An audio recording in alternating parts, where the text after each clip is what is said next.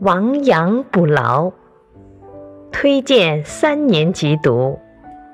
播讲：凤凰之音。从前有个人养了几只羊。一天早上，他去放羊，发现少了一只。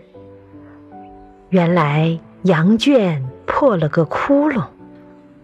夜里，狼从窟窿钻进去，把那只羊叼走了。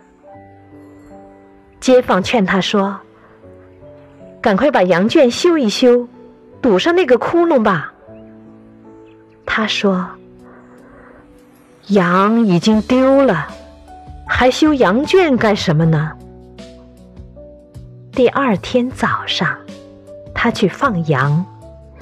发现羊又少了一只，原来狼又从窟窿钻进去，把羊叼走了。